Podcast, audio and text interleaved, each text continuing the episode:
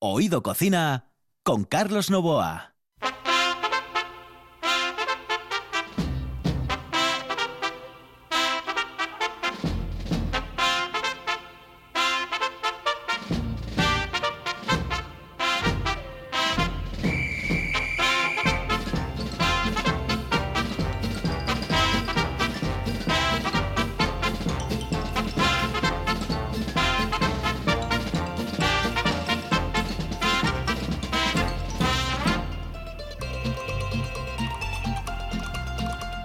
Señoras y señores, muy buenas noches. Esta es la sintonía de RPA y estamos en Oído Cocina.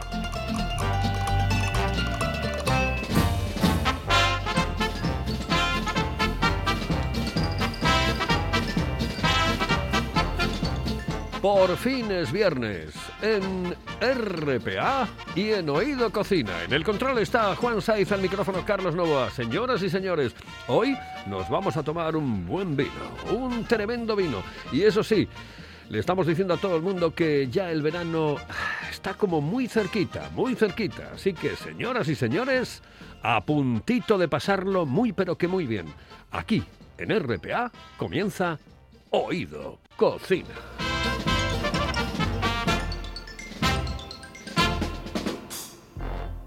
Hello, eh, señorita. ¿Sí? Excuse me. Eh, perdón. ¿Me puedo decir, por favor, dónde puedo comer el mejor cachopo? ¿Es cachopo de Asturias? Es cachopo, claro, pero el mejor Ah. de Asturias, no. El mejor de España y, y, vamos, y del mundo entero. No. En Oviedo, en el Pichote Café de la Tierra, en la Plaza Gabino Díaz Merchán. Pero mejor llame para reservar, ¿eh? Apunte. 984 28 29 27. 984 28 29 27. Oído Cocina con Carlos Novoa.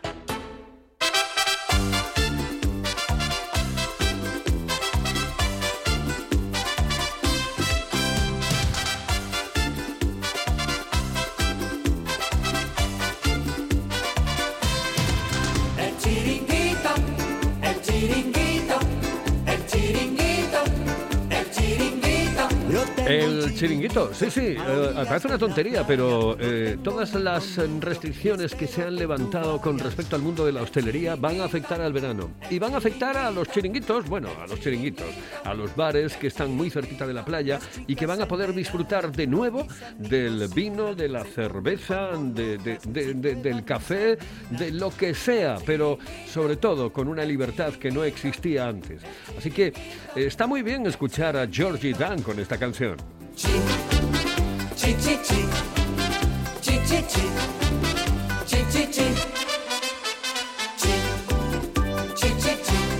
Yo es que quitaba todas las estaciones, eh, hasta la del Alsa, eh, sinceramente, la de la Renfe. O sea, yo las quitaba todas y solamente me quedaba con la estación del verano, la estival, sinceramente. ¿eh? Después, claro, la gente dice, no, es que tiene que llover. Sí, hombre, sí, pero llueva por la noche de 4 a 5 de la mañana, yo qué sé, no sé, una cosa así. Y si tiene que hacer frío, que haga de 6 a 7 de la mañana y ya cuando te levantas, pues ya es otra historia, otra movida. Ay, señoras y señores, que vamos comenzando a entrar en la normalidad. Esperemos, bueno, como decía ayer Álvaro Entrealgo, no sé si lo de antes era normal, pero en cualquier caso lo que sí les puedo decir es que a partir de ahora vamos a sentir un poco más la cercanía de la gente y sobre todo la cercanía, la cercanía de los bares. En los bares se vive, en los bares eh, se ama, en los bares se conoce gente, en los bares eh, se tienen las mejores relaciones del mundo. En los bares se aprende mucho. Yo he aprendido mucho en los bares. Vamos, increíble. Chi, chi, chi. Y señoras y señores, hoy aquí en RPA les vamos a hablar de vino. ¿Dónde se toma el vino? Pues tú te lo puedes tomar en casa sin ningún tipo de problema, pero si te lo tomas en el bar con eh, compañía, seguro, seguro, seguro que lo vas a pasar muchísimo mejor.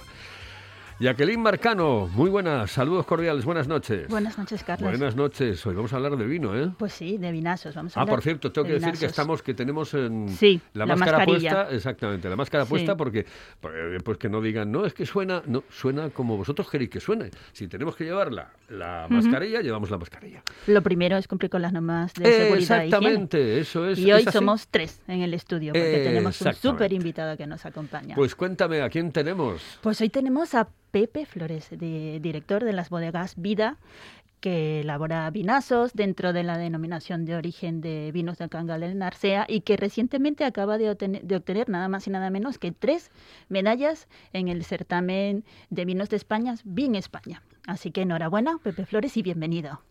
Buenas noches y muchas gracias. Hola, Pepe, ¿qué tal?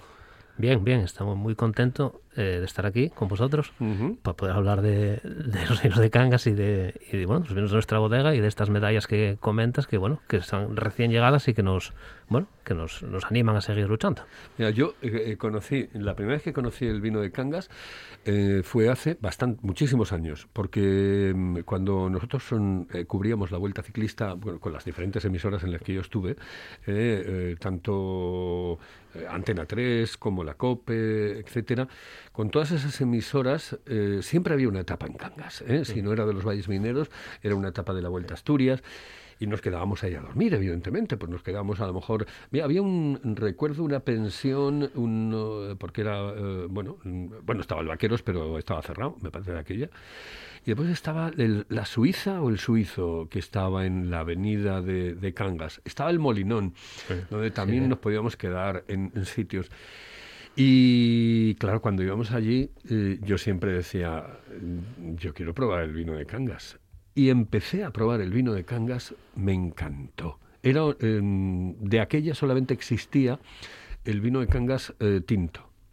Sí.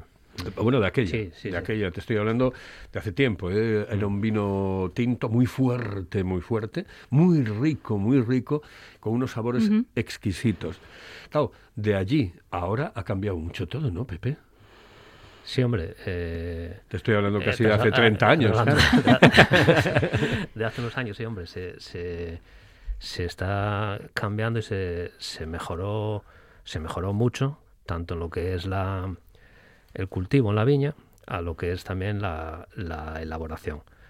Eh, es cierto que antiguamente, en la zona de Cangas, eh, prácticamente todo el vino que se hacía era, era tinto, o sea, había un poco de blanco para, para lo que es el consumo propio, incluso consumo de, comer de, en viñedo.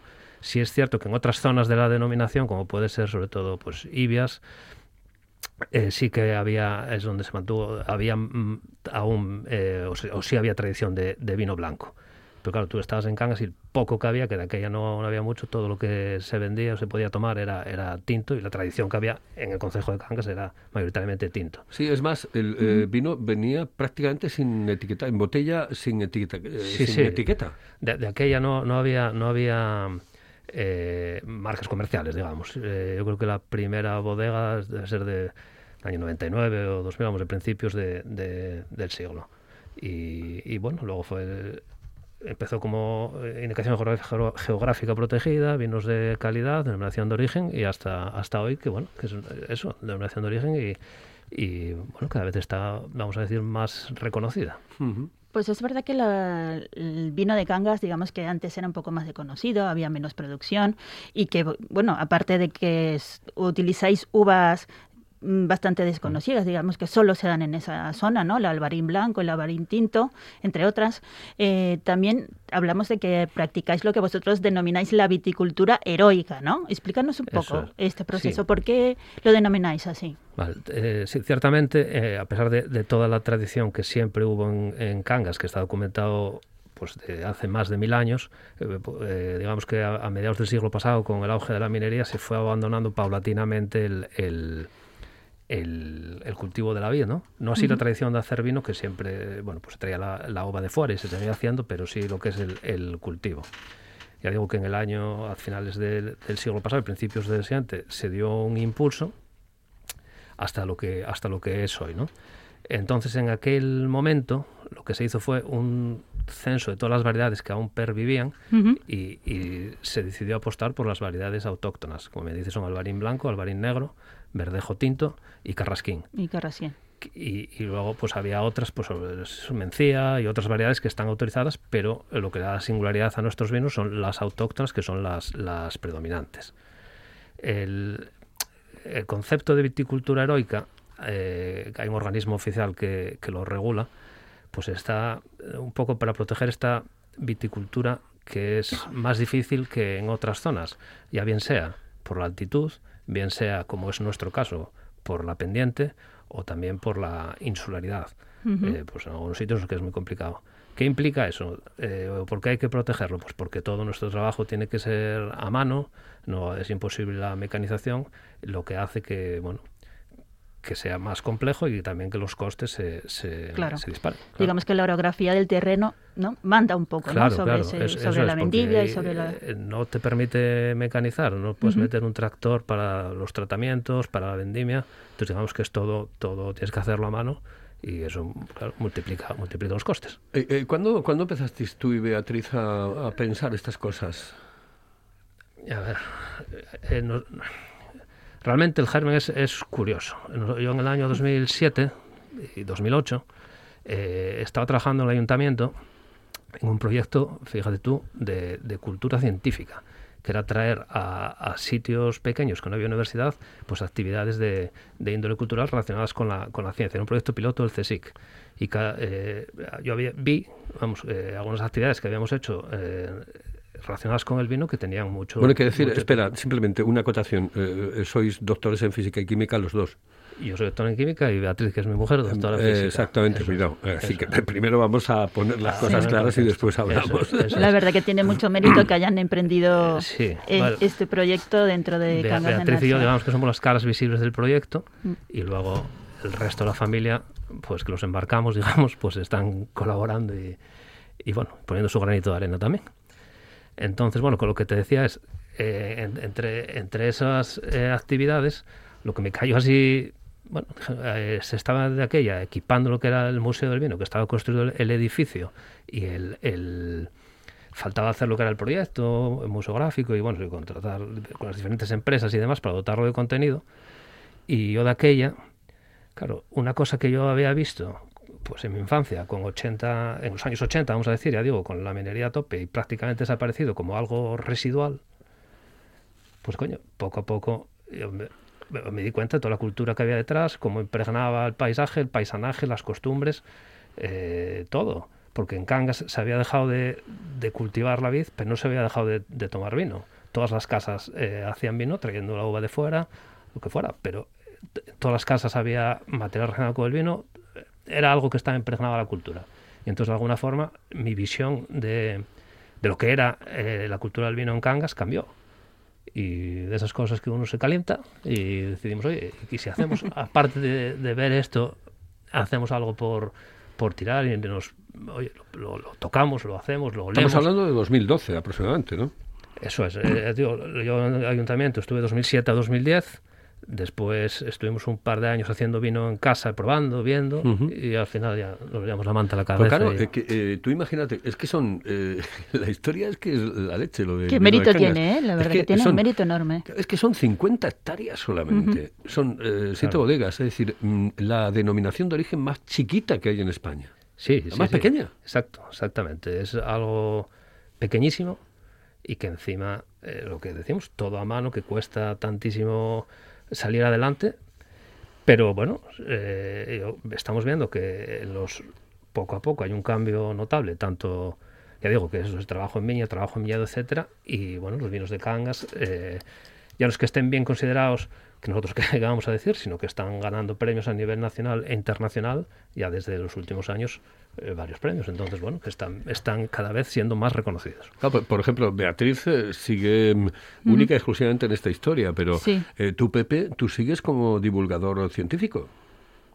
Y ahora eh, me dedico bueno, a otros temas, eh, digamos, empresa, empresa privada. O sea, digamos, eh, en otras cosas. Y, eh, eh, bueno, eh, la- una parte del tiempo colaborando con BEA y, y ella es la que está full time allí. De hecho, de- iba a venir a la entrevista es y, lo que- lo que quería y decir, no pudo es. acudir porque tenía que estar en la bodega con el enólogo y para seguir trabajando fuertemente ¿no? en la producción es, de sí. vuestros vinos. Eso, eso es, eso es imposible. ¿Qué es lo que tiene este vino de, de- vino de Cangas? Yo, yo cuando lo probaba era un vino eh, fuerte. Era un vino, a ver, no, no puedo decir, no, no era el vino de toro, pero se, Sí. se parecía mucho al vino de toro. Claro, a, ver. eh, Desde mi punto de vista, eh, sí, cuidado, sí, que soy sí, un, yo soy de sidra. No, no, Pero eh, bueno. eh, no, no andas desencaminado, no andas desencaminado. Y de hecho, en las casas pues se tomaba en los cachos de madera, porque bueno, le iba muy bien. Ahora el vino, eh, a ver, se cambió. Tiene la particularidad de, esas variedades, siguen siendo las mismas, pero los procesos son diferentes. Cuando, ¿Qué digo con esto?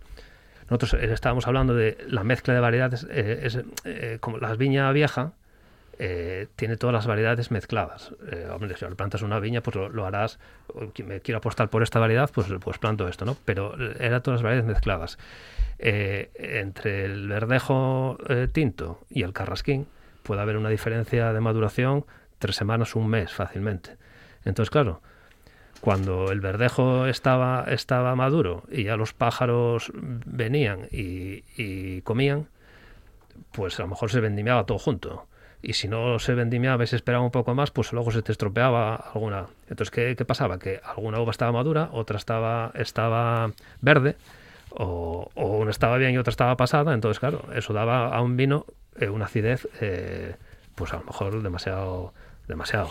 Eh, después, claro, no se clarificaba, no había, por ejemplo, eh, los- las técnicas que hay ahora, pues cuanto estabilización en frío, cuanto todo hecho en, en inoxidable que te permite una higiene mayor. Antes eran maderas, no tenías controles de temperatura, eh, no se hacían a lo mejor lo- los remontes, bueno, que era más artesanal, vamos a decir, ahora no deja de ser un proceso industrial. Y entonces eso, bueno, sí que le daba eh, esa rusticidad Claro. que, hay hay Son vinos con, como con más cuerpo, ¿no? Con- Digamos con más. que- Tiene, yo, el vino que siempre, la primera, el primer contacto que tu- tuve con el vino de Cangas era un vino con tremendo cuerpo, por eso le decía yo a Sí. Pepe eh, que eh, lo asimilaba mucho al vino de toro, ¿no? toro, que sí. es este vino mm, eh, mm, casi pastoso, ¿no? Sí, sí. ¿eh? que era y muy rico porque a mí me encantaba y me encanta.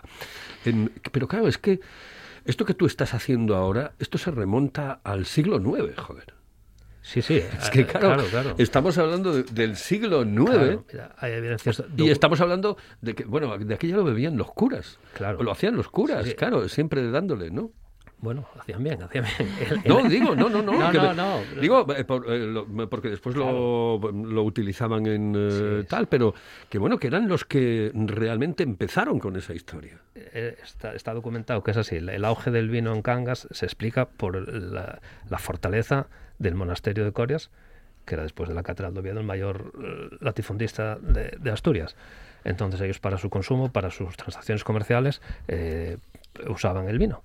Y, y entonces tuvo mucha, mucha implantación. Luego, durante los, los siglos, quiero decir, en el año, bueno, ya Jovellanos también habla en un- sus diarios de una vendimia en Cangas, o sea que está documentado, y eh, prin- finales de 1800, claro, con la entrada filosera, eh, primero en Francia, que movió hacia La Rioja, digamos, todo el auge del vino, después en La Rioja, nosotros estar tan aislados, entró más tarde, pues ya en 1895 hay una medalla de oro de un vino de Cangas en, el certamen de Burdeos.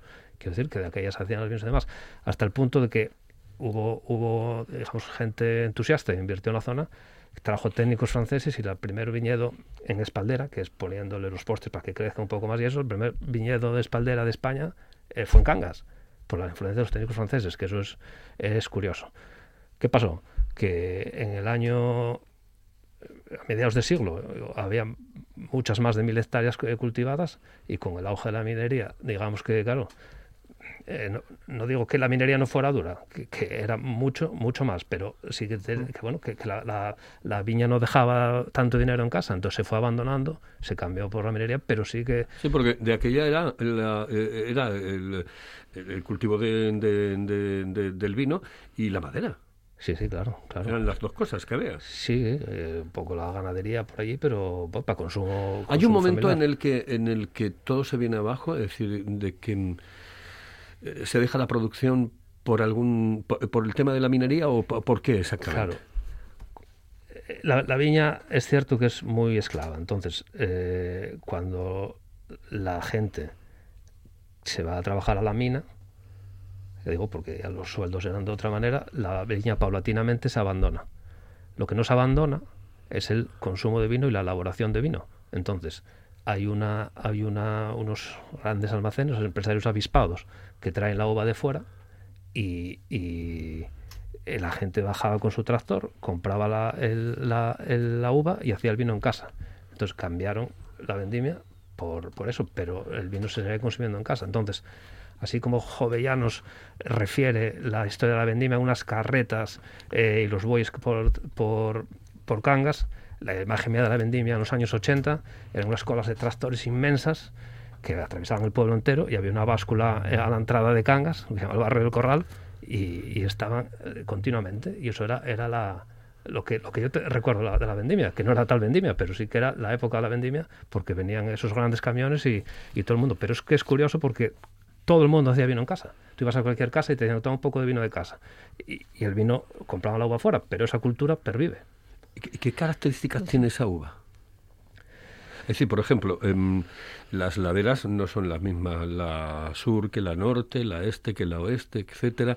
¿Hay algún eh, tipo de, de ladera em, y de orientación que dé este vino mm, con unas propiedades muy concretas? A ver, sí, siempre se, se tiende a buscar laderas que estén orientadas hacia, hacia el sur. Sur, pues el sur, suroeste, sureste, o, o sea, que tiendan a estar hacia el sur para que estén un poco más protegidas del viento del norte. Eh, al final, la, viña lo que necesita es, es sol. Y, y nosotros en Cangas tiene, el, vamos, en suroccidente, eh, mayor insolación y menor pluviometría que el resto de Asturias, pero sigue siendo, sigue siendo Asturias. Bien. Una característica eh, grande, que es que el terreno esté tan, tan empinado y, la viña suele ponerse en, en terreno pedregoso, que es pobre para, para otros cultivos, pero tiene una buena función porque drena, drena el agua. Entonces no, no te- tenemos si no estaría en un sitio encharcado que tampoco es, es bueno para, para la viña. Entonces buscamos pendientes, suelos que eso que sean pobres y, es suelos de pizarra, que es cierto que le dan al vino una mineralidad característica y orientados a medida de lo posible, vamos a decir eso hacia el sur, que estén un poco resguardados del, del viento del norte. Bueno, fruto de todo ese trabajo, de todo ese proceso de evolución que habéis llevado a cabo entre, bueno, bodegas vidas, entre otras bodegas, eh, llega, llegamos al presente, ¿no? Al momento de recoger, ¿no? Digamos, eh, esos premios, ¿no? Eso es el fruto, ¿no? Del esfuerzo de, de tanto trabajo, ¿no? No habéis parado de ganar premios desde que empezaste desde, desde el 2012 a, elaborar vuestros vinos y los últimos han sido los que habéis obtenido en el certamen eh, Vin España, ¿no? que se Eso celebró a finales del mes de abril. Habéis obtenido una medalla de oro para Siete Vidas, eh, tinto, que es el vino más joven, pero sin embargo el más conocido. ¿eh? Yo lo he probado y la verdad que está, está muy rico. También tenéis una medalla de oro para el Cien Montaña Carrasquín 2017, que es vuestro vino más laureado, si no me equivoco.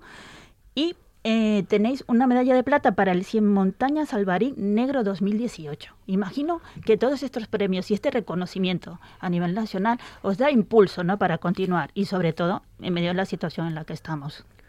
Sin duda. Eh, a ver, los premios son un reconocimiento al trabajo que, pues, que hacemos a diario y que llevamos haciendo desde, desde 2012. Es cierto que los vinos de Cangas cada vez están más reconocidos, compitiendo a nivel nacional e internacional y ganando premios. Y eh, nosotros ahora bueno, nos presentamos a los concursos y antes pensabas el vino de Cangas, el vino de Cangas ahora puede presentarse a cualquier concurso sin ningún tipo de complejos. ¿Vale? Entonces, bueno, a veces es una satisfacción, obviamente, el, el haber, el haber llevado tres medallas, porque, bueno, quiere decir que el nivel que tienen nuestros vinos, pues, Es muy alto. es, es alto y está apreciado por, por, bueno, por los catadores de esto, que era, era los que los catadores de la Asociación de, de Enólogos de España. Con lo cual, bueno, es refrenda, refrenda lo que lo que estoy diciendo. Eh, los vinos que eso, el Siete Vidas es el vino joven, Ujú. digamos que no pasa por madera y es la mezcla de todas las, las variedades eh, autóctonas y bueno y mencía que también está bastante implantada en la zona. Y Sí, sí. Vale, Y, y- y después nosotros desde, desde el principio decidimos apostar por vinificar cada variedad por separado para ver lo que, lo que cada una de ellas daba y lo que, lo que expresaba. Y bueno, el, el- tanto el Albaní como el Carrasquín son vinos que, que gustan mucho y, y bueno, sin más, que estamos, estamos muy satisfechos porque, porque lo que te digo, eh, están refrendando lo, lo que lo que llevamos haciendo y lo que llevamos diciendo también, que digo, Pues sí. no es que lo diga digamos nosotros, sino que es cierto que bueno, que, que son que gustan. Pues estamos cumpliendo la media hora, aunque parezca mentira, no, se nos ha pasado volando. Eh, nos vamos eh, con un par de consejos y entramos en una recta final ya con los últimos cuatro minutos del programa. Paladea el auténtico sabor de Asturias con la sidra natural M. Busto, galardonada con la medalla de oro en los premios Japan Awards 2021. Degusta el paraíso, disfruta de la tradición. Sidra natural M. Busto, desde 1939, la mejor sidra del mundo. Si piensas en chocolate, piensa en Argüelles. El chocolate nuestra pasión. Nuestro secreto, la selección de los mejores cacaos del mundo. Descubre todas nuestras variedades y sumérgete con cada bocado en un mundo de sabores, de recuerdos, de sueños. Desde 1912, el chocolate artesano está en Gijón. Piensa en chocolate. Piensa en Argüelles.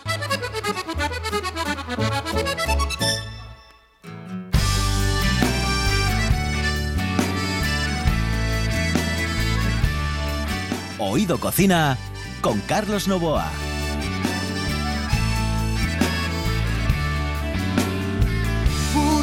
Cosa es el vino y otra cosa es el amor. Pero si juntas las dos, nace el amor por el vino. Una tremenda pasión que hace mejor el camino. Esta canción se la debo a Juan Saiz, ¿eh? pues yo, yo había puesto otra vez a Georgie Dan y dijo, vamos a poner algo más elegante porque te, te estás chiflado. Eh, realmente después Muy cuando bien, salgo del programa es cuando me dice, eh, tú, de verdad, o sea, no sé cómo puedes llevar 41 años en la profesión, 42 años, sinceramente. Oye, te, te iba a preguntar para finalizar, eh, leí un- en un momento unas declaraciones de Beatriz diciendo que lo que se necesitaba era un productor consagrado, no un, un, eh, cosechero, un, un tipo que se dedica a esto consagrado para pegarle un boom a- al vino de Cangas. Eh, esto es cierto, ¿verdad? Lo que nosotros pensamos es que está- estamos trabajando mucho, estamos... Tuvisteis eh, contactos con alguien, ¿no? Hubo unos contactos Sí. ahí con Raúl. el- Ra- Raúl estuvo, a ver, lo, lo que, lo que ella quiere decir es que ahora el vino de Cangas va sonando, está cada vez mejor considerado, pero si alguien Falta algo. eh, se pusiera, digamos, con mucho dinero, con, con mucho Eh, prestigio, traería no quería el foco- el no, pero traería el foco mediático sobre, sobre Cangas. Quiero Sí, decir que nosotros sí, estamos dando pequeñas perdigonadas, pero a lo mejor sería, boom, un- una, una bomba, alguien que pusiera el foco mediático. Y sobre estáis esto. trabajando sobre eso. Bueno, estamos se está explorando diferentes cosas y hay algunos proyectos por ahí a nivel de bueno a nivel de la zona algo se está empezando a mover Eso No- es bueno. no, eh, la gente hay, hay interés En parece este momento son siete bodegas. sí Siete, solamente. Eso es. Bueno, eso es que son muy poquitas y claro. sí sí es, es muy muy poco porque y aún así hay falta falta de uva a día de hoy para porque ha- haría falta plantar más y bueno se está plantando poco a poco pero pero claro terreno es lo que es y es, es, es complejo se sabe del interés de algún grupo grande se a día de hoy son rumores pero bueno que si alguno se consolidara creo que daría un espaldarazo a la a lo que es la actividad en la zona Y, le- y- y sobre todo mm, eh, sería un revulsivo para la zona, ¿no? En todos los aspectos. Hombre, el, el- lo que es el, el sector, el vino, te mueve sector primario, agricultura, sector secundario, lo que es eh, bodega, mueve restauración, mueve turismo. Entonces, eh, bueno, más que ver las grandes zonas eh, vinícolas en, en España, bueno, por el mundo, eh, todo lo que mueven alrededor, claro. de, o sea, ya digo, solo el turismo, hoteles, restaurantes, pues movería mucho. Nos tenemos que ir. pues Eh, Jackie, muchísimas gracias. Saludos cordiales. Muy buenas noches. ¿eh? Salud. Eh, gracias, Pepe, por estar con nosotros. ¿eh? Eh, vamos a quedar para dentro de unas semanas ¿eh? y te vienes con Beatriz, ¿vale?